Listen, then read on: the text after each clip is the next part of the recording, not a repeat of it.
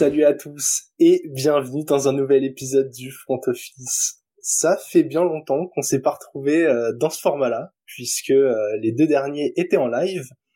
Et comme vous allez pouvoir le constater, je ne suis pas seul. Je suis accompagné par deux de mes camarades de chez Fantasy Ballers, Franz et Marc. Comment ça va les gars? Salut, ça va très bien. Très, très salut bien, Jay, salut Marc. Ça va super. Pour une fois qu'on va pas parler que fantasy, tiens, on va essayer de, parler de vrai football. la, la, la, fantasy, euh, c'est quand même pas mal représentatif dans certains cas. Hein, ouais, je trouve. même si voilà. Il y a, y a, toujours des exceptions qui confirment la règle, mais ouais, du coup, vous, euh, actualité pendant les playoffs, euh, ça ralentit tranquillement. Pour Fantasy Ballers, ça ralentit tranquillement. On peut enfin regarder du football euh, Euh, sans, sans avoir une crise cardiaque à chaque play et se dire attends il est dans mon équipe mais il est contre moi là.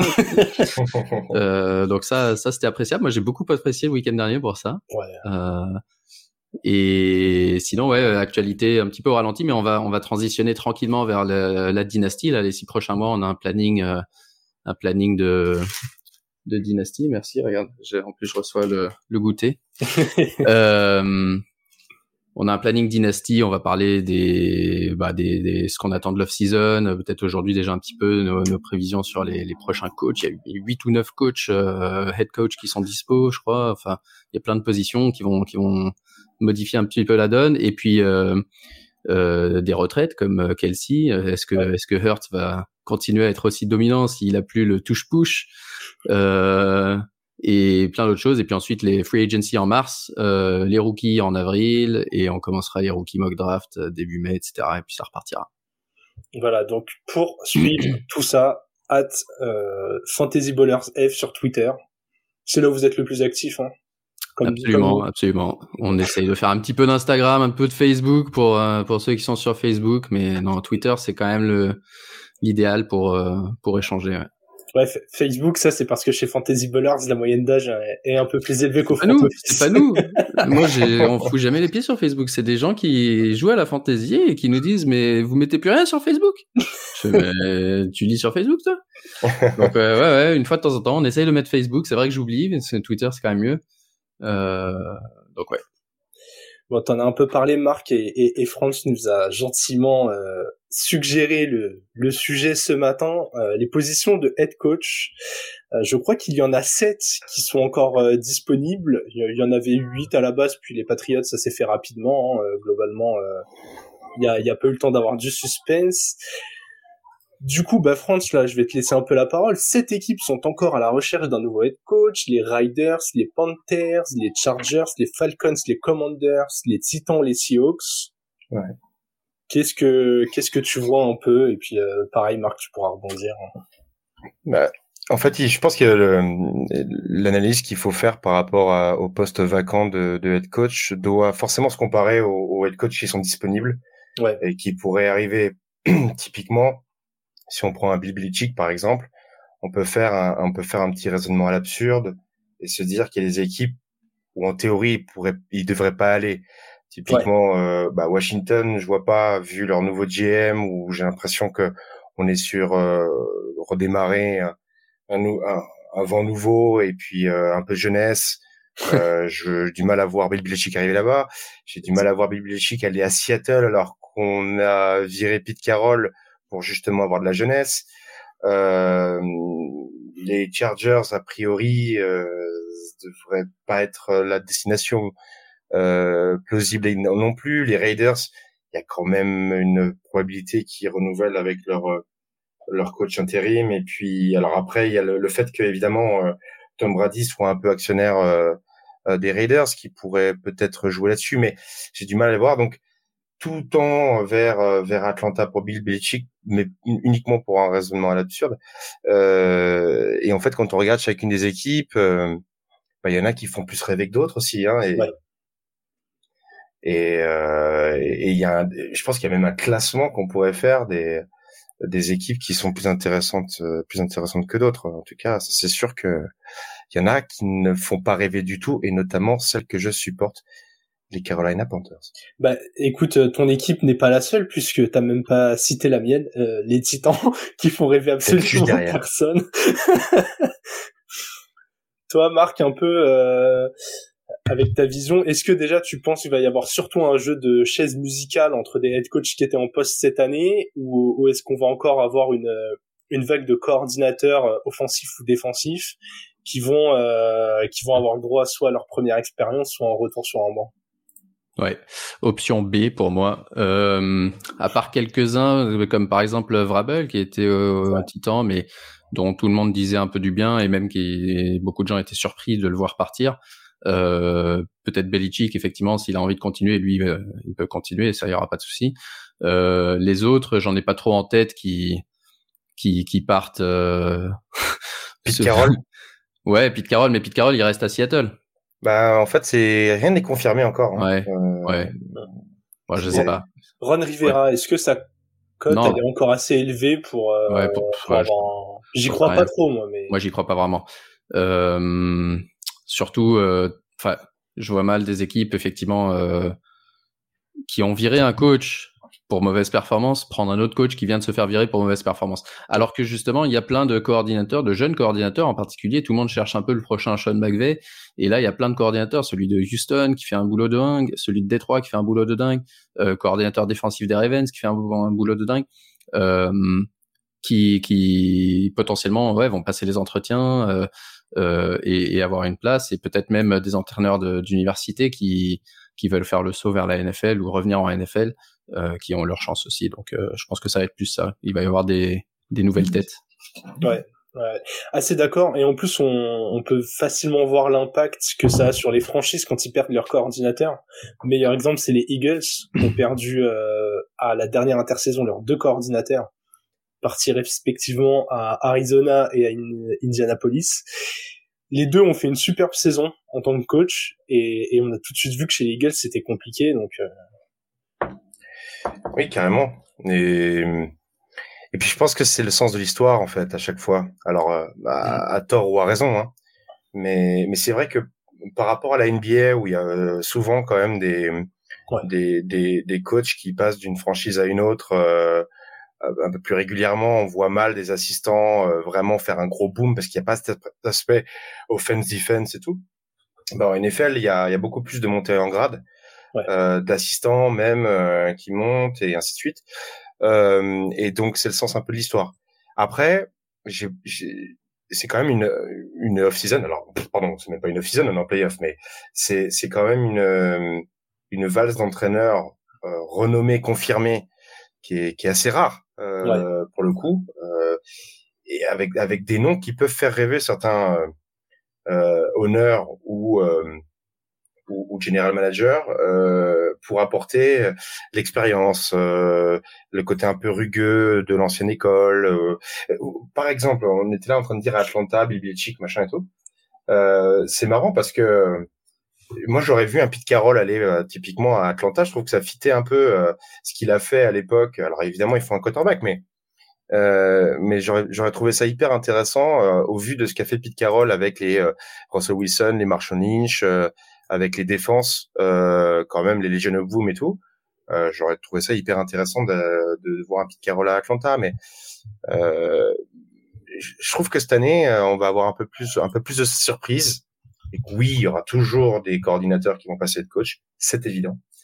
Mais euh, mais il va y avoir encore quand même des, des coachs confirmés. Ron Rivera, euh, peut-être lui, c'est l'effet inverse. Il va peut-être repasser coordinateur défensif pour le coup. Mais écoutez, messieurs, pour finir sur ce sujet, je vais vous poser euh, deux questions qui peut-être vont se rejoindre, euh, des questions euh, prono. Euh, où entraînera Bill Belichick euh, la saison prochaine? C'est la première et, et, la deuxième parce que c'est une équipe qui a quand même euh, créé pas mal de, de, fantasmes quand on voyait le matériel. Qui sera le coach des, des Falcons euh, la saison prochaine? Peut-être que peut-être que les deux questions se rejoignent chez certains. Je ne sais pas. Allez Marc, dis-moi. Est-ce que tu vois Belichick chez les Falcons ou... Ouais, bah, alors ça, ça serait pas mon option préférée pour la fantasy. Ah, euh... Quelle serait ton option préférée pas, pas que pour la fantasy d'ailleurs, mais euh, qu'est-ce que tu aimerais voir comme coach Moi, ça c'est que pour la fantasy parce que sinon les Falcons, je m'en fous complètement. euh, pour eux, non. Alors si, pour répondre à ta question, bah pour eux, je pense que Belichick avec son expérience et ok et son aura et sa réussite, etc. Bah s'ils arrivent à avoir Belichick, cool, tant mieux. Si si c'est un projet qui lui lui tient à cœur. Moi, j'ai toujours un peu peur avec des mecs qui ont passé 20 ans quelque part, même un peu plus. Euh, ils, ils, vont ailleurs, ils font deux trois ans et puis en fait ça marche pas et puis ça les saoule et à moins qu'il ait envie de passer dans le front office, je sais pas, enfin je, je connais pas du tout le l'histoire. Mais euh, pour eux, ouais, s'ils peuvent avoir Belichick et qu'ils pensent que c'est le bon projet et tout ça, très bien. Euh, pour la fantasy, euh, pas trop fan parce que j'aimais jamais trop les équipes des Pats euh, niveau fantasy, donc euh, j'aurais plutôt voulu peut-être ouais coordinateur offensif des des Texans ou quelqu'un comme ça, mais mais je pense, si on en croit les derniers, les derniers bookmakers, euh, la réponse aux deux questions, c'est Belichick et euh, enfin c'est Atlanta et Belichick à ta deuxième question. ok. Et toi, Franz? En, fait, euh, j'aurais vu avec mon raisonnement absurde que j'ai fait au tout début. Euh, pour moi, ça, la logique va vers Belichick aux Falcons. Euh, il y a un, un honneur qui est plutôt euh, permissif, on va dire, qui laisse quand même pas mal. Euh, alors, je suis pas un grand spécialiste des Falcons, même si on est dans la même euh, dans la même euh, division, mais j'ai l'impression qu'il est quand même très, à, contrairement au, à celui des Panthers, très à, laisser les gens à leur place.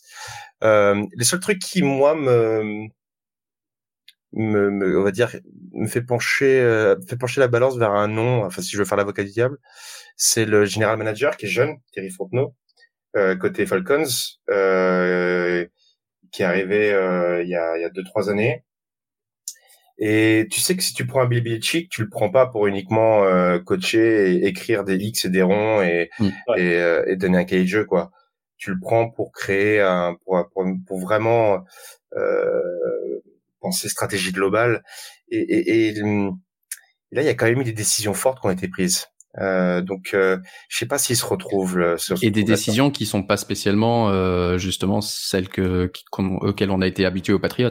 Elles sont pas très bellichikiennes. Ouais, oui, c'est ça. C'est ça. c'est pour ça que moi, c'est aussi le bémol que j'ai parce que moi, je, je m'attendais pas à ce que ça soit le favori et qu'on en parle comme ça, qu'il ait de, plusieurs entretiens, parce que c'est pas, ouais, je pensais pas que ça serait son style de projet. Je, je pense que c'est quelqu'un qui a envie de s'entourer du staff qui en qui il a confiance, de faire venir des des gens en qui il a confiance, de d'avoir euh, de pas avoir un GM ou un, qui, qui lui dit euh, non nous on fait ça et pas autrement. Et puis mais l'un euh, n'empêche pas l'autre parce que pour le coup il peut s'entourer de ce qu'il veut. Je l'aurais plus vu à, à, Dallas par exemple. Ça sera pas le cas, mais euh, je l'aurais plus vu à Dallas. J'aurais pas été surpris. J'aurais été moins surpris personnellement qui, que tout d'un coup on dise ah bah ouais tiens Belichick est dispo. Ça fait trois ans qu'on galère avec. Euh, oh la réunion Belichick Jerry Jones. non, mais, non ça je sais pas. Mais mais tu vois de dire putain, on a une équipe pour gagner et on gagne pas, on se fait, on se fait ridiculiser à chaque fois. Ça fait 15 ans, dont les trois dernières années où on est super fort et on, on va même pas en championship euh, game. Faisons venir un mec qui a prouvé qu'il peut gagner. Et s'il peut pas gagner avec cette équipe, c'est que vraiment, enfin, il faut qu'on explose tout et qu'on change tout, quoi. Non, bien sûr. Euh, ça, j'aurais bien voulu le croire. Mais Atlanta, je sais pas, je sais pas pourquoi, moi, dans ma tête, je vois pas, pas du tout le fit. Mais, mais il y a un win now hein, quand même, hein, parce qu'il est mm. plus tout jeune, Belichick. Hein, donc euh, ah, construire de zéro. Alors donc en gros, les équipes qui sont déjà accomplies, c'est les Falcons et Dallas. Bon, Dallas, ils ont décidé de retourner, de continuer avec Mike McCarthy apparemment. Bon, bah, ok, fine. Euh, mais à Atlanta, il peut s'entourer de qui il veut mm. et avoir une équipe qui est presque win now. Ouais. Euh, bah, sauf qu'il n'a pas de Voilà, il faudrait qu'ils aient un QB. Alors, est-ce qu'ils font venir un vétéran euh, Pareil, est-ce qu'il va pas vouloir développer un Calais Williams ou même euh, j'ai vu des trades pour Justin Fields, j'ai vu Russell Wilson qui est Russell Wilson, ouais, j'ai vu. Ouais, Russell Wilson éventuellement. Ouais. En plus, euh, comme ça, Denver limiterait un peu la casse. Je, je, vais faire un petit prono à contre-courant de vous, mais juste histoire de proposer une autre option et, et, et de faire réfléchir les gens. Pour les pour les Falcons, moi j'aimerais bien Mac Vrabel parce que euh, je trouve que ce qu'il a fait à Tennessee pourrait se transposer parfaitement à Atlanta. Franchement. Euh... La dernière fois qu'ils ont pris un coach de Tennessee, ça a pas bien marché. Oui, ça a pas marché. Du coup, c'est ça qui pourrait les bloquer un peu. Et du coup, euh, Belichick, moi je le verrais bien chez les Chargers. Je je, je trouve que c'est là où il aurait entre guillemets le plus euh, à gagner et où si ça fonctionnerait pas, on on serait pas là à dire ouais Belichick en fait il a gagné grâce à Brady en fait, c'est un effectif que je trouve talentueux, qui a des grosses lacunes mentales, qui a encore quand même quelques quelques trous dans l'effectif, mais t'as quand même des joueurs vachement intéressants. T'as as un quarterback qui est en Justin Herbert qui est quand même pas mal.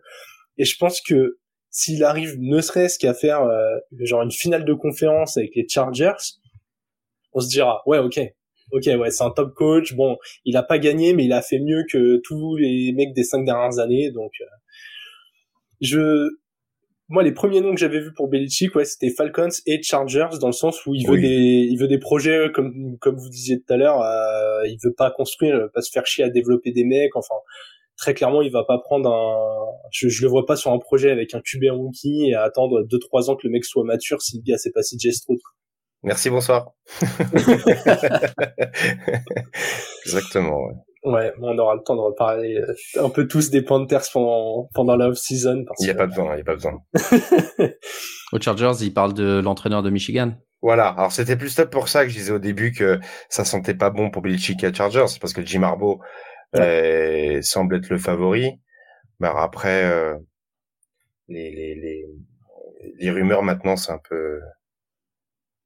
C'est à prendre avec des pincettes. Ouais, disons que le mec, tu le vois manger dans un resto de la ville, t'as des rumeurs directes. Oh, machin a eu un entretien avec truc. C'est Los Angeles, hein, en plus. Hein. Peut-être qu'il les a follow sur Instagram, ça c'est. Ouais, exactement. le, le, fameux follow unfollow qui, qui veut tout dire de la relation. mais mais il y a, y a une, une, des raisons pour lesquelles on a aussi pas beaucoup de news, et je pense que ça rejoint ce que disait Marc tout à l'heure avec les, les coordinateurs euh, qui continueront à avoir le vent en poupe. Il y a aussi quand même euh, la réussite de certains coordinateurs qui sont passés de coach cette année. Je pense notamment à Dimi Koreans, typiquement, euh, ou à Jonathan Gannon, dont on a, a parlé euh, pour les Cardinals, euh, qui sont plutôt bien sortis avec des briques et des rocs. Euh, et donc du coup, bah, je pense que d'abord là, ils sont en train de regarder si c'est pas possible d'avoir la future pépite avant d'aller voir quelqu'un de confirmé, c'est sûr. Ouais. Est-ce que tu dis pourrait concerner des euh, des coordinateurs qui sont encore en course et c'est parfait. J'en profite pour faire ma transition puisque euh, nous allons, messieurs, euh, passer aux matchs qui vont avoir lieu ce, ce week-end, Divisional Round.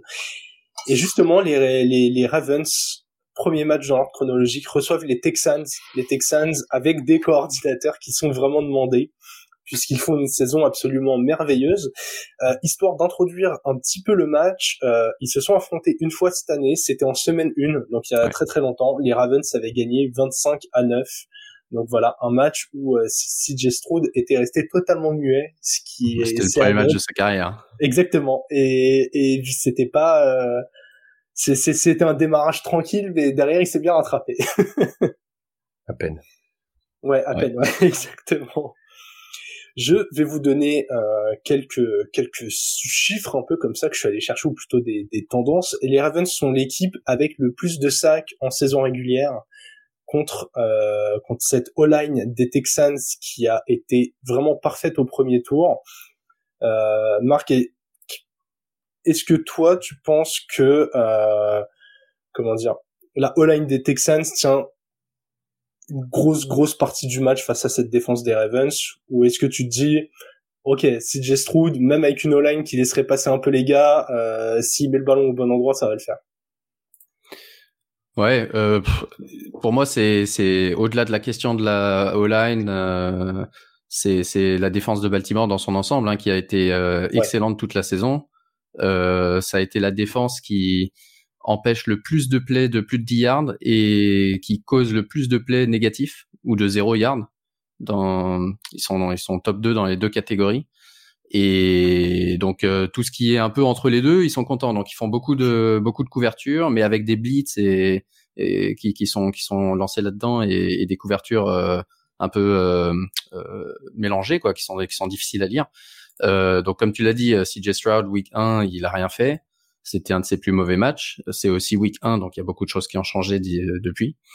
Euh, pour moi, la clé, sachant qu'en plus il va faire froid, qu'il y a du vent, que c'est vraiment un match hivernal, euh, la clé va venir du running game des, des Texans. S'ils veulent, euh, s'ils veulent euh, arriver à quelque chose offensivement, il faut qu'ils arrivent à établir très très rapidement le running game. Et ça, c'est quelque chose qui a changé par rapport à week 1 parce que euh, Singletary sur les huit derniers matchs a été excellent.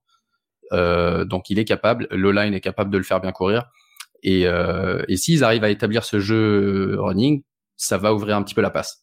S'ils y arrivent pas, ils sont morts parce que euh, ils pourront rien faire. S'ils tombent derrière au score, s'il faut faire des passes, s'il faut machin, ils sont, ils sont foutus.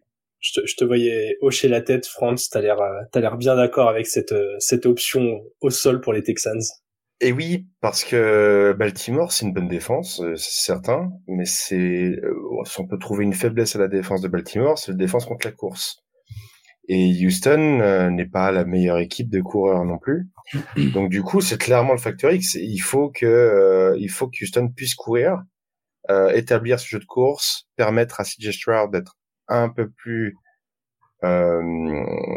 détendu, en sachant qu'on peut équilibrer le cahier de jeu et utiliser cette petite faiblesse qu'a Baltimore, qui est la, la, défense contre la course. Donc je ne peux être que d'accord. et de l'autre côté, côté défense de Houston, euh, ça va être quid du rushing game justement. Donc on reste encore sur la, course, mais quid du rushing game de Baltimore?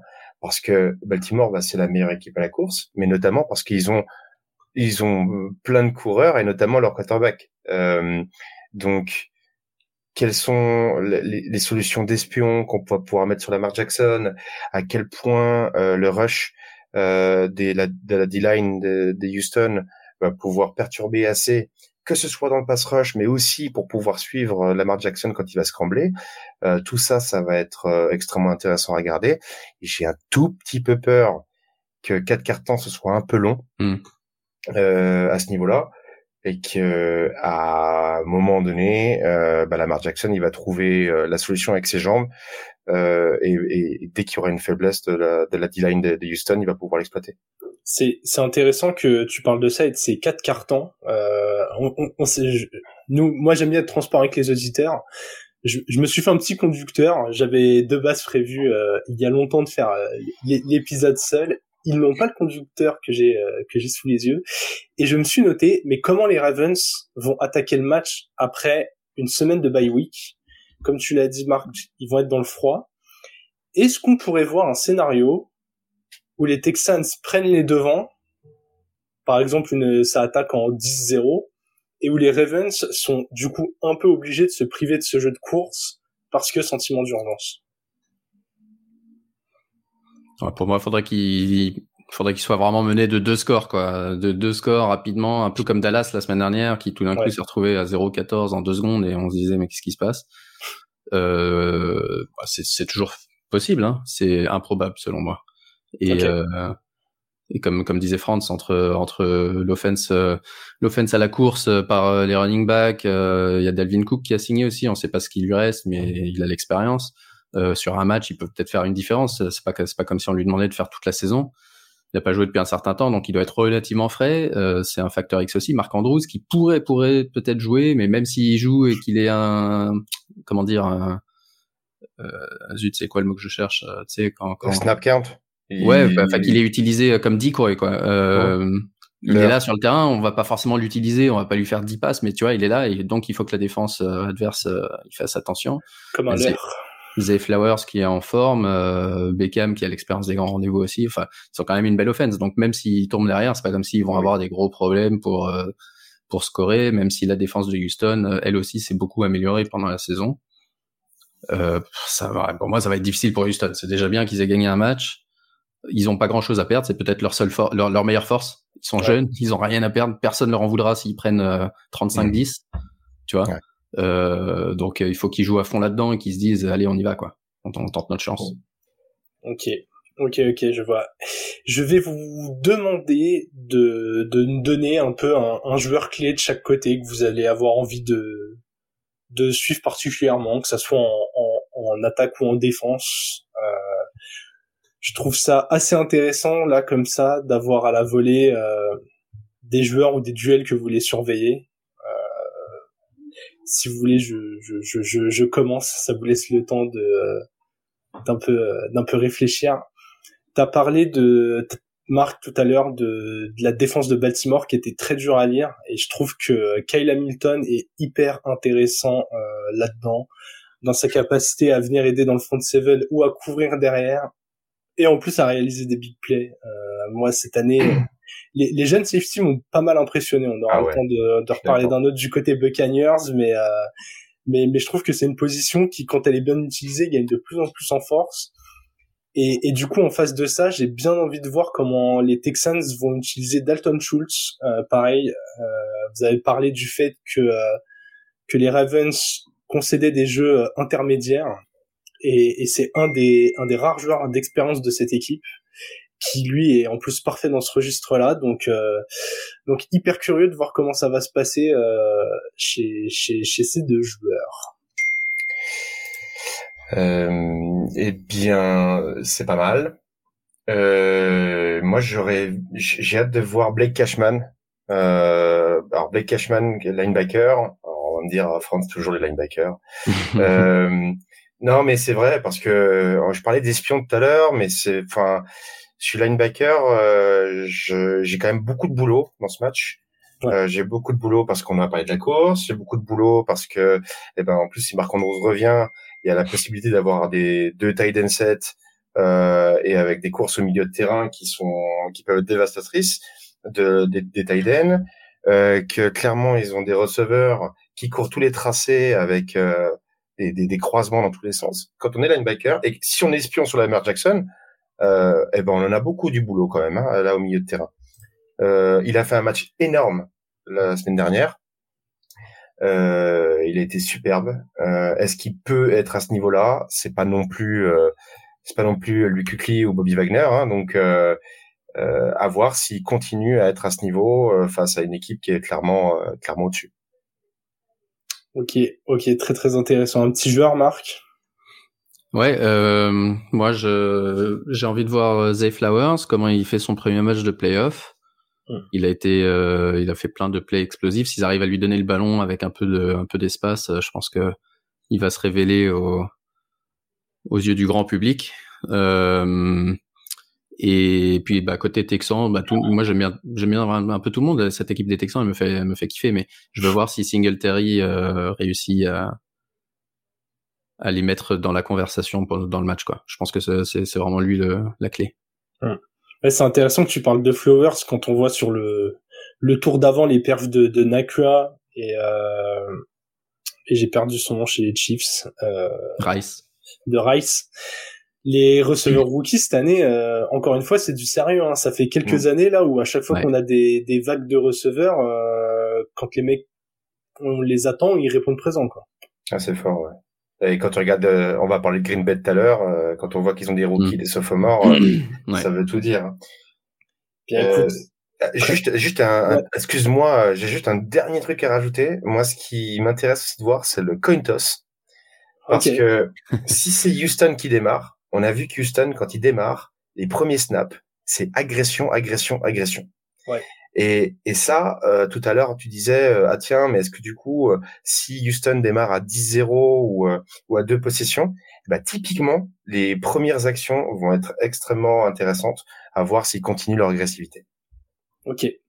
Je ne vous demande pas de pronos maintenant. On fera, on fera les pronos des quatre matchs à la fin. D'accord. Tu as parlé des, des Packers, France, ça tombe bien, c'est le deuxième match. Ils se déplacent sur le terrain des Niners. Packers qui ont réalisé, euh, on peut le dire, un exploit au premier tour des playoffs en battant les Cowboys et en les battant dans les grandes largeurs. Euh, l'impression laissée sur le terrain est, est, bien plus grosse que, que celle qu'on a vue euh, au tableau d'affichage, qui était déjà pas très flatteur pour les Cowboys. Les Niners et les Packers ne, ne sont pas joués ne se sont pas joués du coup euh, cette saison.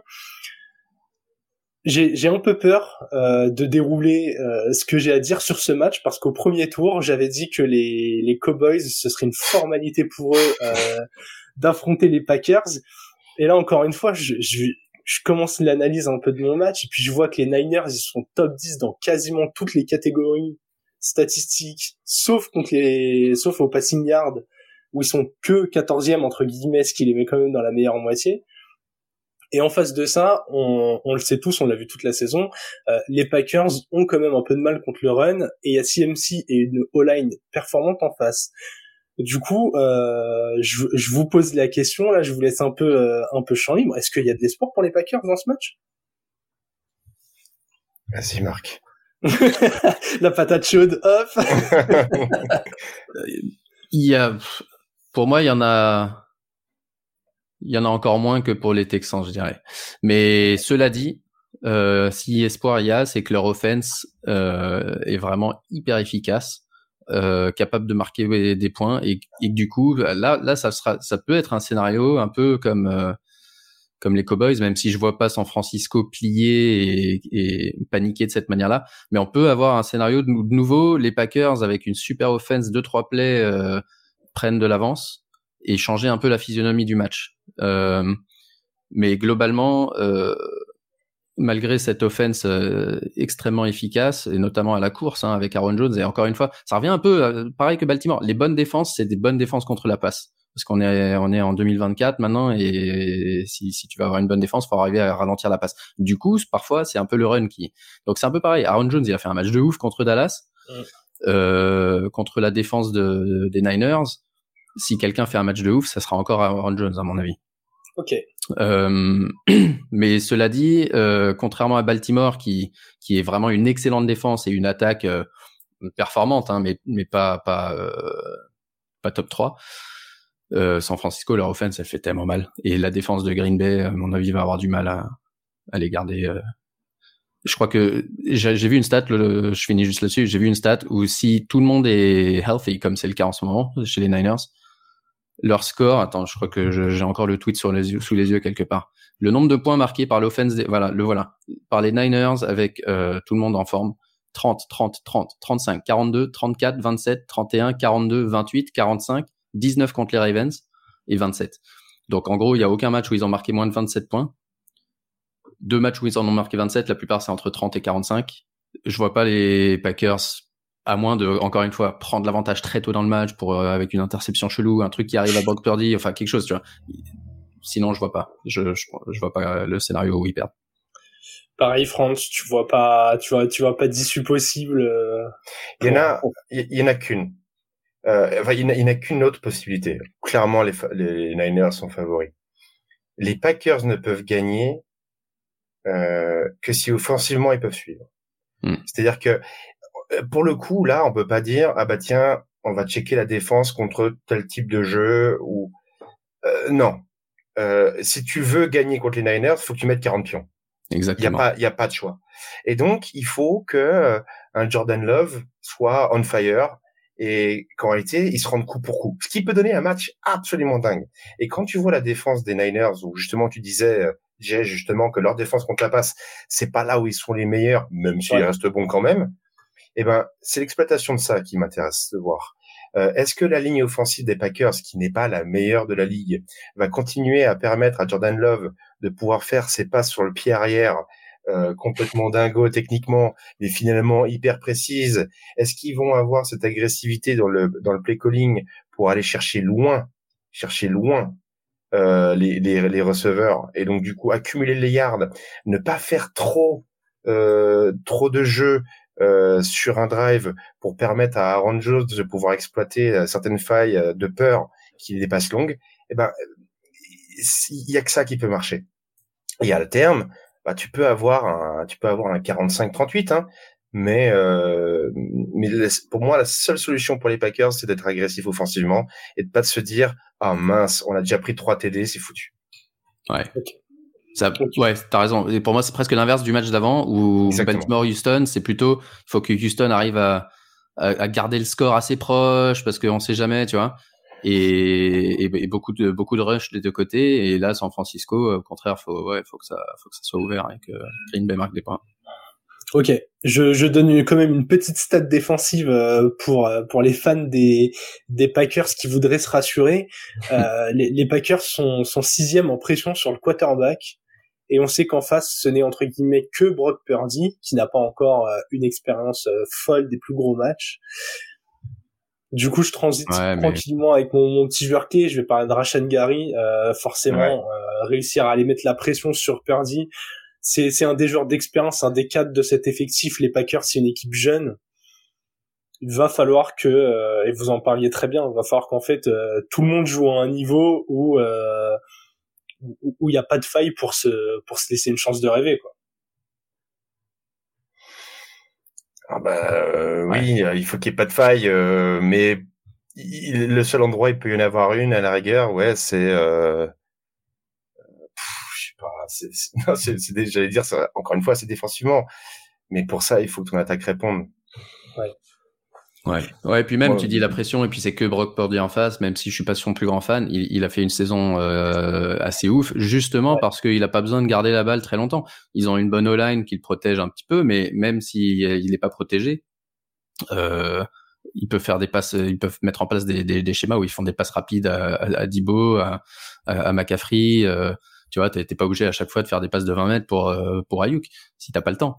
Euh, Donc ils font ça deux trois fois, et puis les gars ils vont être obligés de couvrir derrière, tu vois, de couvrir euh, ces receveurs qui qui, qui qui vont foutre le bordel. Donc, euh, et puis il suffit de deux trois actions sur Ayuk. Euh, ben, enfin bref, ouais, moi, moi j'ai ouais, j'ai beaucoup de mal à voir un scénario où, où, cette équipe de San Francisco, qui en plus est, est fraîche, elle, a pas joué week 18, elle a pas joué la semaine dernière.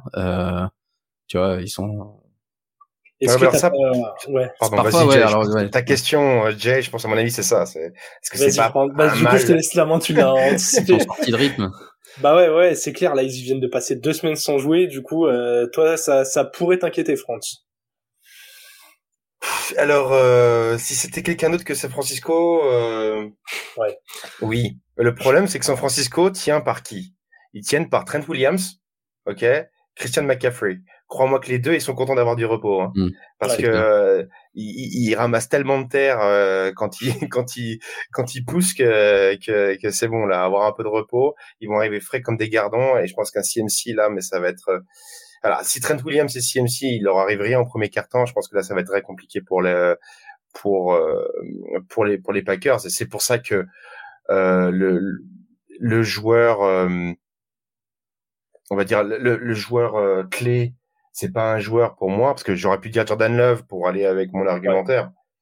Mais c'est trop, c'est cheaté de parler des quarterbacks. De toute façon, c'est forcément des Factor X, donc pas le droit. Non, non, mais en plus, c'est même pas un Factor X. Là, c'est vraiment un truc. Je vais faire un focus. Ça va être euh, la, ligne offensive des, des Packers, quoi. C'est, c'est clair que, que c'est là que ça va jouer parce que euh, ton quarterback, tu as vu qu'il était capable. T'as vu qu'il était capable de lancer là où il fallait lancer t'as vu qu'il était capable de suivre les schémas de jeu que tu avais donné. Encore faut-il le mettre dans les bonnes dispositions. Ouais. Euh, sauf que la D-line euh, des Niners, euh, c'est pas le plombier du coin. Hein, et, les mecs, euh, les mecs, ils vont y aller comme des brutes, et ça va être très compliqué à ce niveau-là. Pareil, Marc, t'as pas, t'as pas un petit joueur sorti du chapeau qui pourrait agir en, en héros pour les Packers pour les Packers. À part euh, non, bah à part Aaron Jones, euh, j'ai personne qui peut, ils peuvent tous sortir comme héros, mais j'aime énormément leur euh, groupe de receveurs, que ce soit les receveurs, les Titans, tous. Et donc, euh, je, ça me fait toujours plaisir de les voir jouer parce que eux, ils vont être là pour plusieurs années à venir et et, euh, et c'est ouais, c'est intéressant. Après, ouais, je sais pas, euh, Christian Watson, s'il faut un facteur X, un mec qui va faire une action de ouf et débloquer une rencontre, c'est plutôt le style de Christian Watson. Mais bon, je suis pas sûr qu'il va, il va faire grand chose dans le match. Ouais, c'est d'ailleurs j'en profite pour faire une petite aparté pas directement liée euh, au match. Tu penses que Watson est le receveur le plus talentueux de ce groupe? Non, bah, ça dépend ce que tu veux dire par talent. C'est le joueur le plus athlétique du groupe pour moi. Est-ce que est-ce que c'est celui qui a le plus la tête d'un d'un receveur 1, d'un receveur dominant, d'un d'un go-to guy où tu t'as envie que ce soit ta lecture numéro une euh, à la Davante Adams, Dylan, nanan, ou est-ce que tu penses que qu'autour un, un Reed par exemple a plus ce profil-là? Euh, moi, je pense que Watson, c'est vraiment celui qui est athlétiquement au-dessus du, au-dessus du reste et qui donc, du coup, par son physique, peut, peut faire des différences de ouf. Mais je pense pas que ce soit le meilleur receveur du, du lot et, et c'est pas un WR1 que tu as envie de targeter 10 euh, ou 12 fois dans le match. Euh, En fait, ça, ça dépend aussi de tes, de, de tes situations de jeu. Euh, quand t'es en, quand t'es en red zone euh, versus quand t'es dans ta moitié de terrain. Oui, mais tu vois, t'as, t'as, t'as des receveurs et des équipes où peu importe la situation, tu te poses entre guillemets pas trop la question, tu sais que tu as envie d'aller chercher ce gars et non, moi je trouve que, je trouve que le juste milieu parfait c'est Romeo Dobbs hein. Romeo mm. Dobbs, tu peux tu peux le jouer dans toutes les situations du du terrain. Toutes. Euh, que ce soit de la vitesse pure en, en verticale, que ce soit aller chercher en euh, en contest euh, et d'ailleurs, il est en train, il l'a montré, hein, il est bon là sur cette fin de saison. Hein. Ouais, ouais. En tout cas, groupe très très intéressant. On est déjà à la moitié du chemin en termes de match. Troisième rencontre et euh, et peut-être peut-être la plus serrée euh, sur le papier. Euh, vous allez vous allez me dire ça. Les Lions qui reçoivent les Buccaneers. Ils se sont joués cette saison. Euh, Détroit avait gagné 20 à 6 en semaine 6 euh, dans un match où euh, Baker Mayfield et, White au sol avaient été complètement nuls, euh, ce qui n'est pas le cas en ce moment. Ce qui n'est pas le cas en ce moment. Du coup, est-ce qu'un match en week 6 où, euh, où deux de tes joueurs clés de ton attaque avaient été mauvais et, et très représentatifs? Je ne sais pas. Les Lions sont mauvais contre la passe, 27e en passing yard concédé face à ce Baker Mayfield ça va être intéressant à voir. Et euh, à l'inverse, leur attaque est géniale à peu près partout, en cinquième au sol, deuxième à la passe. Franz, comment comment tu vois un peu cette euh, cette opposition? Moi, j'avoue que euh, après le match des Lions contre les Rams, où j'étais déjà pas sûr, je, je ne suis encore pas sûr de ce que ça peut donner. Et bien bizarrement, je pense que euh, je pense que ça va être une formalité pour les Lions. Ok. Euh, alors, les, donc les, les Buccaneers sont dans le scie en permanence. On, on l'a vu lors de la saison, lors de la saison régulière, pardon. Euh, il y a eu des moments où ils pouvaient avoir justement des, ces éclairs de génie face à des gros, et des moments être très très mauvais face aux petits. Et les Lions, c'est ni un gros ni un petit. Les Lions, il y a un équilibre, euh, je trouve, qui est assez intéressant. Euh, et surtout, tu l'as dit, c'est une attaque euh, qui, est, qui, est, qui est forte partout. Euh, et à partir du moment où, où Baker va avoir la, la lumière sur lui, euh, parce qu'il va falloir rattraper des points potentiellement, et eh ben moi j'y crois pas trop. Et ce qui fait que j'y crois pas trop, euh, c'est que euh, tu vas me dire, mais parce que c'est Baker, et que, ouais, j'ai jamais cru en Baker peut-être, euh, mais mais je pense que c'est surtout un match que les Lions vont prendre très rapidement en main. Et il y aura du garbage time, donc ça va se resserrer sur la fin. Euh, mais je vois bien ce qu'ils ont fait là dernièrement, euh, des, des coups où ça démarre à, à 21-0 extrêmement rapidement parce que parce que ça va vite, parce qu'il y a une alternance avec deux, deux running backs qui savent faire des choses différentes, parce que on envoie sur des playmakers euh, à la passe qui sont super forts. On a un Sam Laporta qui vient faire peur au milieu de terrain, alors que tu as un Monora Sam Brown sur les extérieurs qui, qui, que tu dois surveiller quand même. Le, le côté un peu euh, polyvalent de l'attaque des Lions est trop insur trop difficile à surmonter pour moi pour la défense euh, des Buccaneers, ce qui fait qu'ils vont prendre l'eau trop tôt et ce sera trop dur pour Baker de rattraper. Ok, Ok, ok. Et du coup, Marc, toi, tu, tu m'as dit, encore une fois, moi j'aime bien révéler les offs. T'étais là quasiment pour parler que de Jamison Williams. non, mais ça c'était une vague. du, du, coup, ce match, euh, ce match sans, sans, champ libre pour toi. Euh... Moi, j'adore les Lions parce que les ouais. Lions, c'est depuis deux ans l'équipe qui me fait kiffer en fantasy. Ils ont une offense explosive, une défense pourrie. Tous les matchs, ouais. ils finissent 33 à 27. Euh, tu l'as dit, une mauvaise défense contre la passe. Euh, alors, je pense, je suis pas sûr que ce soit la même formalité que que France l'a décrit. Je vois un match un petit peu plus serré parce que je, vois bien un shootout offensif, moi. C'est le seul match qui est dans un dôme. Euh, c'est le match que j'ai pas envie de louper dimanche soir là, 20 heures pour moi, c'est parfait. Euh, J'espère que ça va être une belle performance offensive. Je pense que le match, le match de Baker Week 6 dont tu parlais, euh, il était effectivement assez mauvais, mais euh, il avait aussi raté un, il y avait un touchdown potentiel de 90 yards pour Mike Evans qui avait été euh, tipped et intercepté, et deux, deux trois autres trucs qui étaient euh, allés en faveur des Lions ce jour-là. Donc je pense qu'il peut faire mieux. Et euh, et si je dis pas de bêtises, je sais plus si Chris Godwin était à 100% au début de la saison ou pas, mais ouais, en tout cas. Hein il a pas été, à, il a pas été à 100% euh, toute ouais, l'année. Ouais. ouais. Donc en tout cas, ouais, je pense que l'offense s'est améliorée. Rashad White fait un bon, une bonne fin de saison. Donc ouais, je, je vois bien un, un, match très offensif où ils se rendent un peu coup, coup par coup. Euh, Celui-là, c'est un où si quelqu'un prend une avance de 15 points, euh, ça sera loin d'être fini, d'un côté comme de l'autre, contrairement aux deux matchs précédents.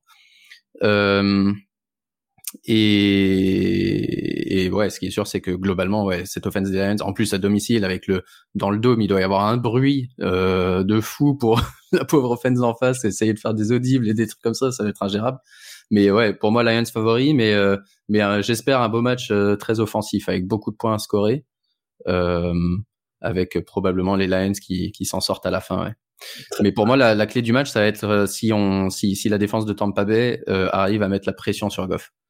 Parce que si s'il a pas de pression, euh, il est il est ultra fort le mec.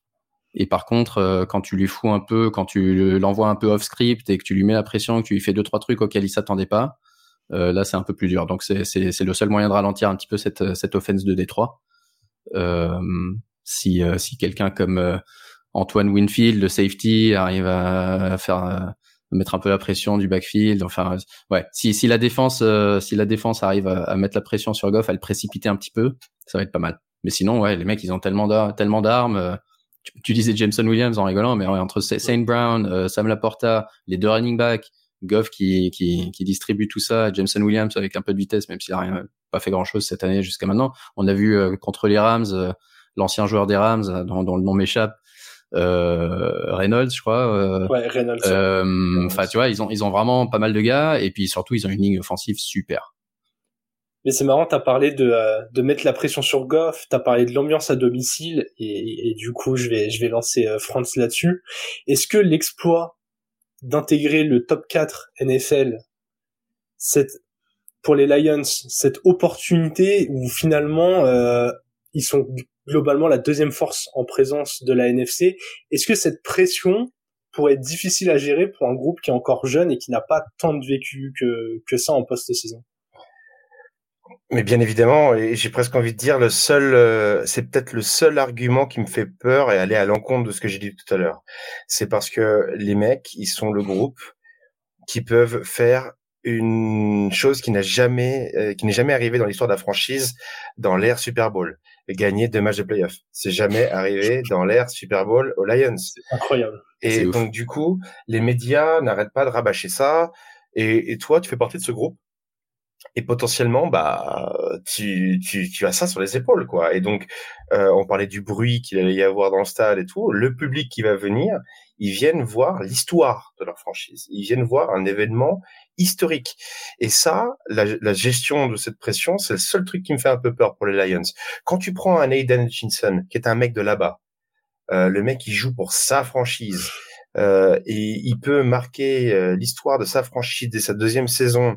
Et d'ailleurs, euh, ça vient un petit peu à, euh, vers mon, mon facteur X à moi, qui est la, le pass rush de, de, de Détroit qui est pas forcément aussi bon que, que la défense contre la course, et eh ben quand tu as ça sur les épaules, euh, c'est super compliqué à c'est super compliqué à gérer et ces petits gars là, euh, il va falloir qu'à Jared Goff qui lui a l'expérience, qui lui est le patron, qui lui euh, euh, ils s'en fout de cette partie là, et eh ben calme un petit peu tout le monde en disant il y a un match à gagner et euh, on va faire ce qu'on fait ce qu'on sait faire. Mmh. Parce qu'en plus, euh, vous en avez parlé plus tôt du profil d'équipe pour jouer contre les Niners, mais en cas de victoire, les Lions ressemblent quasiment à ce qu'on peut faire de mieux en matière de kryptonite pour ces Niners. Donc gagner là, ça te donne une vraie opportunité encore euh, plus qui met encore plus de pression mais d'aller jouer un Super Bowl quoi. S'il y a bien une équipe avant les playoffs que tu as envie de mettre en face des Niners pour voir ce que ça va donner, c'est les Lions, plus que les Cowboys ou les Eagles, je trouve. Ouais, les Cowboys, ils m'ont quand même vachement déçu. Les Eagles, je suis d'accord, les Eagles, je les ai toujours trouvés médiocres cette année. Les Cowboys, je pensais qu'ils seraient, je pensais que Cowboys euh, Niners en, finale de conf, ça allait être un, un, truc monstrueux. Les Lions, oui, mais je sais pas, non, je les trouve pas tellement plus forts que, ils sont plus forts que Green Bay, mais Green Bay, euh, Green Bay, en fait, on oublie un peu euh, si, si, si, on sépare la saison en deux ouais. et qu'on regarde juste la deuxième moitié de saison, ce qui est important, parce que c'est là, c'est, on sait qu'en NFL les choses vont vite. Si on regarde juste les, la deuxième moitié de saison, je pense pas que les Lions soient meilleurs que Green Bay. Green Bay est tout, tout aussi capable de et pour moi, enfin les deux vont, les deux vont se faire fumer par les Niners à la régulière. Pour moi, les Niners, ils vont au Super Bowl à moins qu'il se passe un truc. Après, S'ils doivent jouer euh, Baltimore ou Bills ou Kansas City en Super Bowl, c'est une autre affaire. Mais euh, là, actuellement, c'est la conférence, euh, c'est it's theirs to lose. Contre Green Bay, Detroit ou Tampa Bay, je suis désolé, chez eux en plus. Enfin, tu vois. Ils vont, ils risquent d'avoir. Je pense pas que Détroit ait plus de chance. C'est un peu, c'est un peu la même chose. C'est une attaque super, une défense un peu, euh, un peu moins super, et puis euh, ils doivent jouer contre San Francisco, euh, qui, qui est ouf cette année, et voilà. Ils, ils risquent d'avoir des, des, des PTSD à, à, chaque sac encaissé par Brock Purdy, à se dire non, il, faut qu'on garde le QB jusqu'au bout. C'est qui le backup cette année? Ah bah c'est Darnold. Darnold. Ouais, ouais, ouais, ouais. Enfin, moi je trouve que ça, j'aime bien Darnold. ouais, ouais, ouais, enfin bon, ouais. Euh... T'imagines si Darnold euh, joue et gagne le Super Bowl? Arrête, c'est incroyable. Non, non, non, non, Marc. Pardon, pardon, pardon. Déjà que Baker, il est en divisional round, alors merci. Ouais. Euh, tu me parles de Darnold qui gagne le Super Bowl. je souffre là. Heureusement que tu vois CMC s'épanouir. Euh... Et c'est ça que je veux voir, moi. Je veux que lui, il ait sa bague. Ouais. Eh bien, eh bien, ce sera peut-être possible, même si en AFC, euh, au-delà des Ravens, il pourrait se frotter à deux autres équipes. Euh, probablement l'affiche la plus excitante sur le papier. Les Bills reçoivent les Chiefs. Ils ont un gros historique euh, ces dernières années. Euh, ils se sont affrontés deux fois sur les deux ou trois dernières années. Deux victoires des Chiefs contre les Bills avec à chaque fois des, des scénarios euh, assez euh, assez fous. Ils se sont joués aussi euh, cette saison en semaine 14, victoire des Bills 20 à 17 à Kansas City avec cette fameuse action où Kelsey avait avait réussi une, passe latérale qui avait fini en TD, qui avait été rappelé à cause d'un offside de Kadarius Toney, je crois. Donc vraiment là on est on est sur du gros storytelling à l'américaine entre ces deux équipes. Deux top attaques, deux top défenses, elles sont en yard par match, elles sont toutes les deux dans le top 10 dans les deux catégories. Donc c'est vraiment euh, un choc entre deux équipes énormes de l'AFC. Marc, je vais te lancer en premier euh, cette fois-ci. Qu'est-ce que tu vois un peu euh, comme scénario de match C'est quoi ton analyse quand tu vois cette affiche? Scénario de match pour moi, je sais pas trop. Je vais, je vais rebondir sur ce que vous direz, mais, mais pour moi, le truc qui me fascine, c'est c'est le premier match de la carrière de Patrick Mahomes à l'extérieur en playoff. Ça c'est fou. Euh, il doit jouer aux Bills, qui qui était pratiquement donné pour mort il y a il y a deux mois. Euh, quand on voyait leur bilan et le calendrier qui leur restait, au final, ils ont fini sur euh, au moins cinq victoires de suite, peut-être même plus. J'ai, j'ai, pas leur schedule sous les yeux.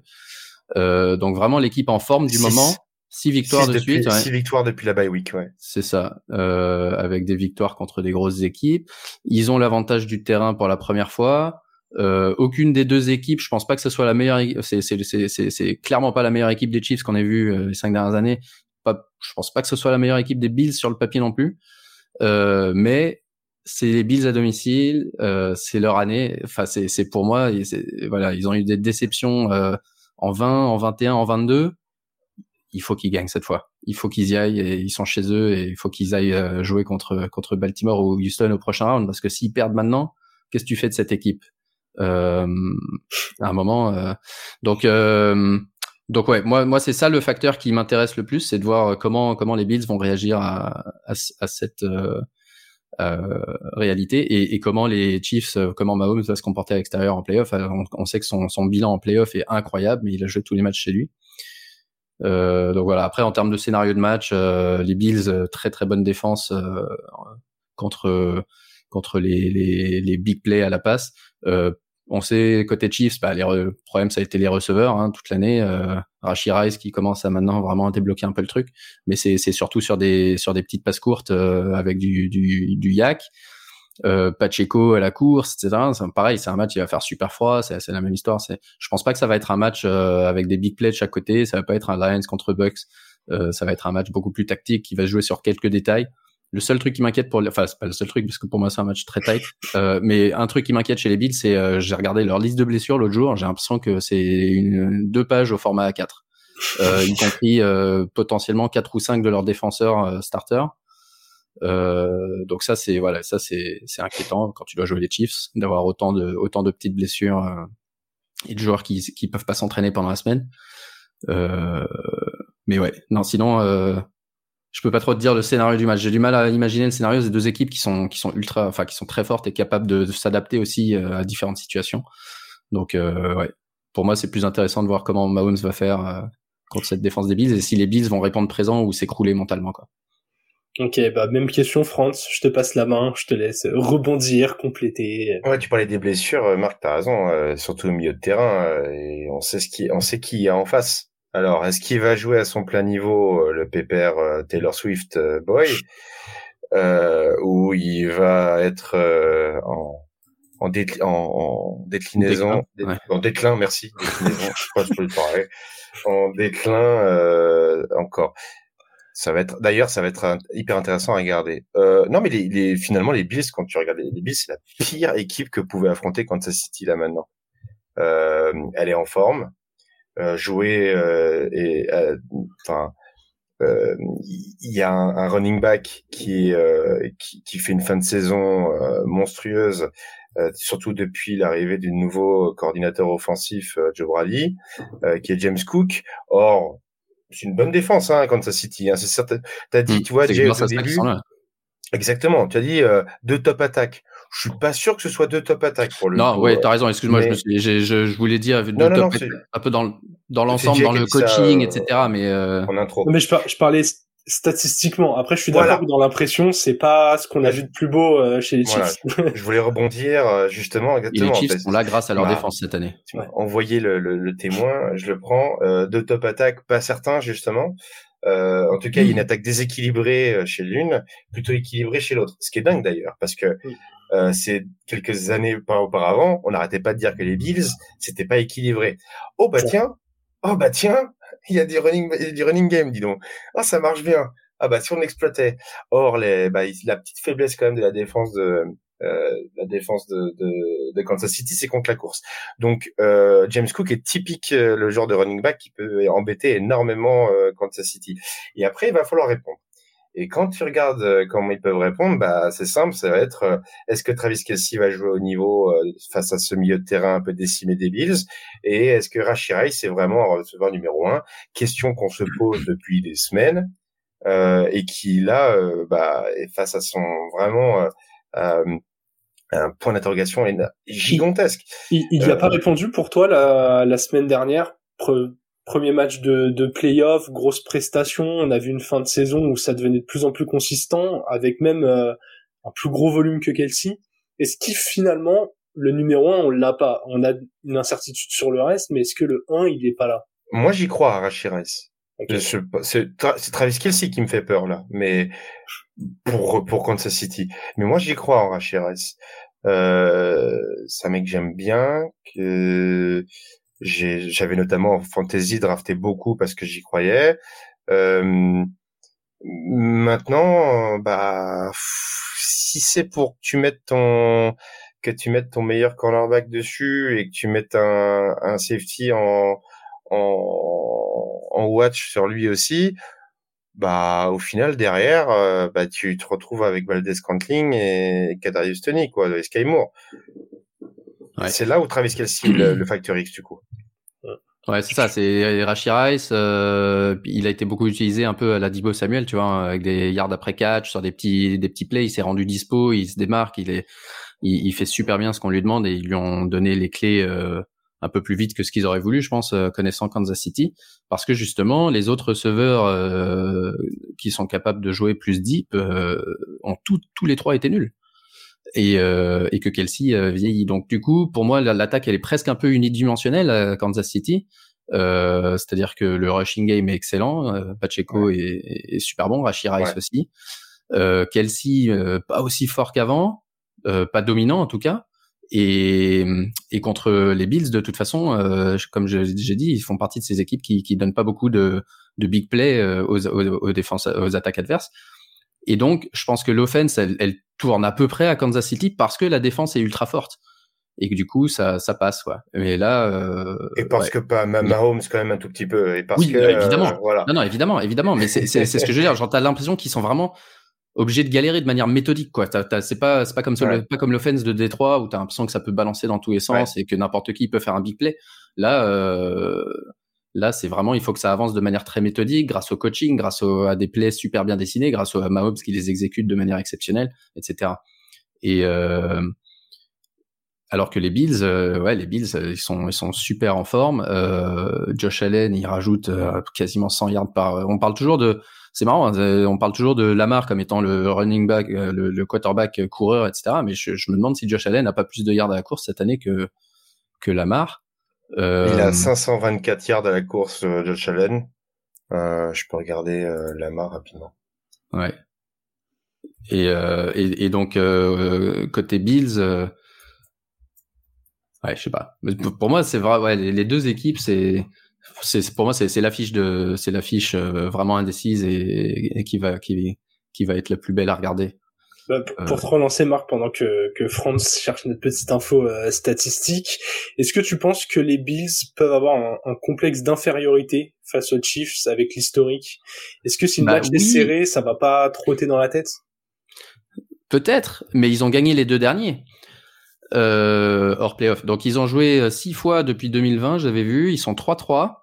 Euh, les Chiefs ont gagné euh, en saison régulière 2020 et puis aux conférences game. Ensuite, en 2021, les Bills avaient gagné assez largement en saison régulière, 38-20. Et ensuite, au divisional round, ils auraient dû gagner, mais ils se sont fait baiser par cette histoire de 13 secondes. Ouais.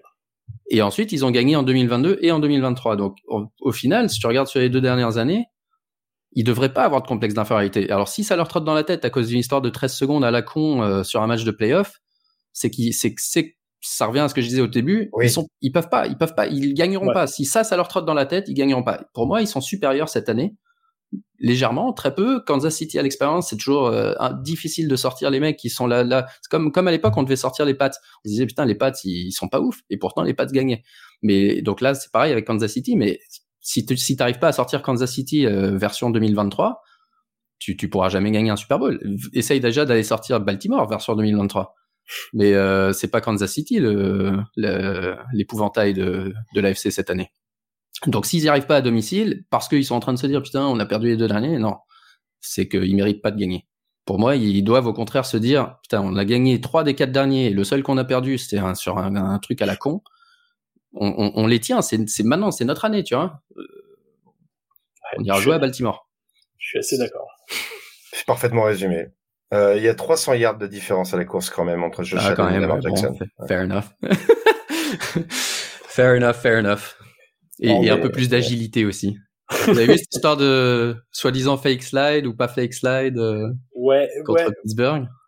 Ouais, ouais, on en, on en a pas mal parlé. Euh, bah du coup, qu'est-ce que vous en pensez? Moi, moi, je trouve que c'est hyper compliqué parce que je pense que il part dans, la, dans sa tête, je, je, sais même pas s'il est sûr de ce qu'il fait. Il se dit est-ce que je fake slide ou euh, est-ce que au final il vient pas vers moi, je fais une feinte de corps, je fais c'est trop c'est c'est genre je pense pas qu'il veut fake slide. Je pense que soit soit soit comme tu dis, il sait pas trop ce qu'il fait, il se dit je vais slide et puis après il a changé d'avis lui-même mais mais à aucun moment il s'est dit volontairement je vais fake slide. C'est ça la différence pour moi. Je suis assez d'accord avec ça. Et je pense qu'au contraire, ouais, il a dû se dire tiens, je là, là, bah non, il y a, il y a une ouverture, tiens, j'y vais. Et puis il est pas, il est, c'est pas, euh, ouais, Josh Allen, c'est, c'est, c'est un physique, c'est pas une, c'est pas un, c'est pas un je danseur. c'est même pas un slide. Non, je pense pas qu'il voulait slide. Je pense qu'il veut changer un peu de direction. Voulait mettre l'épaule. Il voulait mettre l'épaule même. Non, moi je pense qu'il allait s'arrêter. Il s'est dit je vais me faire plaquer, je mets l'épaule. Ouais. Parce que tu vois, il se tourne et il met l'épaule droite devant et après il repart. Et comme lui, après, il un peu... je, je, je suis, je suis d'accord et je suis pas. Euh... Moi, j'ai jamais joué à ces sports-là, donc je sais pas comment tu fais pour plaquer ni au rugby ni au foot américain. Donc c'est, mais mais j'essaye de me mettre à la place des défenseurs et franchement, il y a, y a plein de fois où je me dis putain, mais comment ils sont censés faire ça Parce que si jamais ils touchent le gars alors que soi-disant c'était un slide ou qu'il a fait. L'autre truc qui m'énerve, c'est quand tu fais une passe et une fraction de seconde après, tu le touches et bim, flag, ah non, rough ouais, pass, là, attends, mais laissez-lui, il est dans son élan. Ok, je veux bien que tu le défonces pas volontairement, mais si tu montres, tu vois. Et là, c'est pareil. Les gars, ils ont tellement peur de se faire flaguer 15 yards. Putain, t'es trop con. Pourquoi tu l'as taclé, machin? Parce qu'à chaque fois, ils se font insulter en plus. Euh, et là, il se dit bon, bah ok, Josh Allen, il a le first down, il va tomber, je me prépare juste pour le toucher au sol, machin. Et en fait, il s'est fait baiser comme une merde parce que l'autre, il avait aucune intention de s'arrêter. Il, comme tu dis, il, voulait rentrer dedans. Et en fait, il s'est dit bah en fait, je peux, je peux continuer. Donc j'ai un peu, j'ai un peu de la peine pour les défenseurs. Euh, T'as face à la star en plus. Euh, ouais, bah c'est ça, c'est ça. Tu sais très bien que si jamais il slide et que tu et que tu lui tombes dessus, ça, ça, il y a, y a baston et flag dans tous les sens. Ouais. Et, donc, les plaquages, il y en a quand même beaucoup des, des plaquages ah, absolument horribles en NFL. Ouais. Bah, ils savent pas plaquer les mecs. Hein. Mais c'est ça, c'est un, combat. Moi, j'ai fait très peu de rugby, mais c'est un sport que, que voilà, j'ai j'ai quand même eu l'occasion de, de, de, de tester. Au bout d'un moment, si en NFL les défenseurs savaient réaliser techniquement un plaquage et que l'équivalent de leur plaquage c'était pas tête ou épaule en avant au mmh, niveau du pas obligé de lancer des flags. Mais oui, en fait, ce serait tellement si un mec venait au niveau des hanches, euh, attraper les jambes, emmener au sol tranquillement, comme ils le font on serait même pas là à discuter de ah euh, les quarterbacks qui sont protégés. Ce serait même pas dangereux pour eux, mmh. sauf mmh. Bien sûr, il y aurait ces quelques exceptions où t'as un genou euh, parce que le crampon reste dans le sol qui se retourne. Non, non. Mais je veux dire ça, ça arrive déjà là actuellement. Donc c'est c'est c'est hyper compliqué. Je, je ne comprends pas que la réflexion elle soit elle soit pas là-dessus quoi. Ça fait des années que je dis euh, à mon frère là, la Packers, que moi, à chaque début de saison, on avait les camps, euh, des camps de plaquage euh, obligatoires, quel que soit ton niveau, euh, parce que les fondamentaux de plaquage, ça se revoit chaque année. Et là, on voit des trucs où ils mettent l'épaule en avant juste pour mettre l'épaule en avant et faire un choc. Mais ils apprennent pas. Ils, apprennent pas. Et c'est ça qui me. Moi, j'ai vu euh, quand j'habitais Boston, il y avait les petits les petits jeunes qui s'entraînaient à côté. Ils devaient avoir 5-6 ans, les mecs, peut-être 7.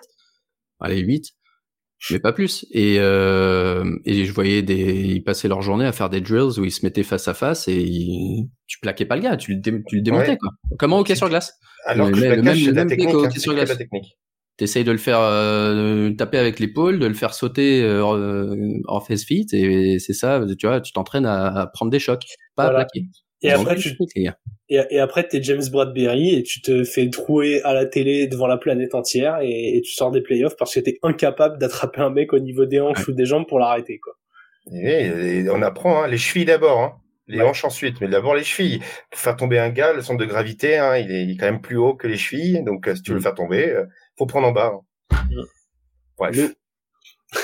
Allez, on a terminé sur cette petite digression, messieurs. Nous arrivons au bout de l'épisode et bien évidemment, je vais vous demander euh, un prono sur les matchs. Je vais vous demander vainqueur plus une estimation de l'écart. Voilà, je vais pas vous demander un score exact, mais mais petite estimation de l'écart histoire qu'on voit un peu si on est sur du match serré ou non. Donc on reprend Ravens Texans. Marc, ton prono et ton écart. Euh, Ravens euh, par euh, 8. Ok, France. Euh, Ravens 17.